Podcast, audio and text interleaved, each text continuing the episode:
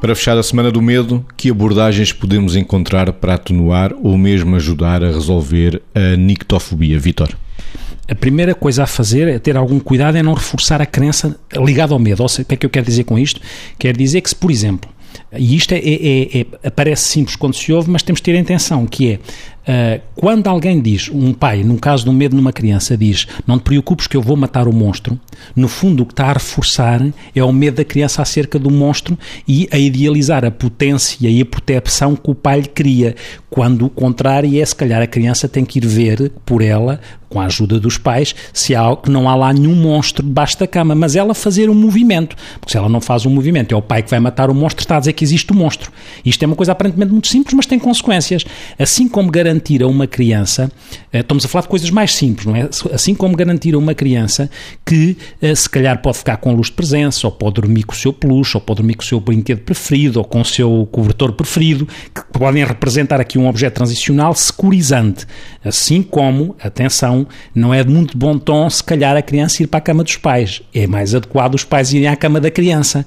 para que a criança perceba que aquele espaço é um espaço onde se pode ficar. Nem que seja garantindo que vai lá de 15 em 15 minutos, e depois que vai lá de 10 em 10, e depois que vai lá de 5 em 5, progressivamente, para criar essa segurança. Quando estamos a falar, depois, de intervenções terapêuticas específicas e que envolvem também adultos, depois há técnicas cognitivo-comportamentais, de desensibilização em relação ao medo, em que a pessoa se confronta com o medo e vê a sua crença errónea e a desmonta. Portanto, há, há, intervenções específicas, quando passamos para um patamar de ir à procura de ajuda, que às vezes é necessário, que são intervenções que vão ao encontro da resolução do medo. Provavelmente a Margarida falará delas. Vamos, Margarida. Sim, só para, para dizer, para continuar esta coisa só dos pais, antes de falar da desensibilização progressiva ou gradual, que estávamos a falar, que é a forma mais, dentro destas estratégias cognitivo-comportamentais, muito mais uh, utilizada, uh, vale a pena não ameaçar com coisas que não existem. E há uma coisa que em casa se pode fazer imenso, que é mostrar, o pai ou a mãe, estando no quarto, mostrar que apagar a luz e estar ali e continuar a conversar e acender a luz em seguida e mostrar que nada mudou porque ficou escuro e, portanto, desmistificar o contacto com o escuro de uma forma tão simples quanto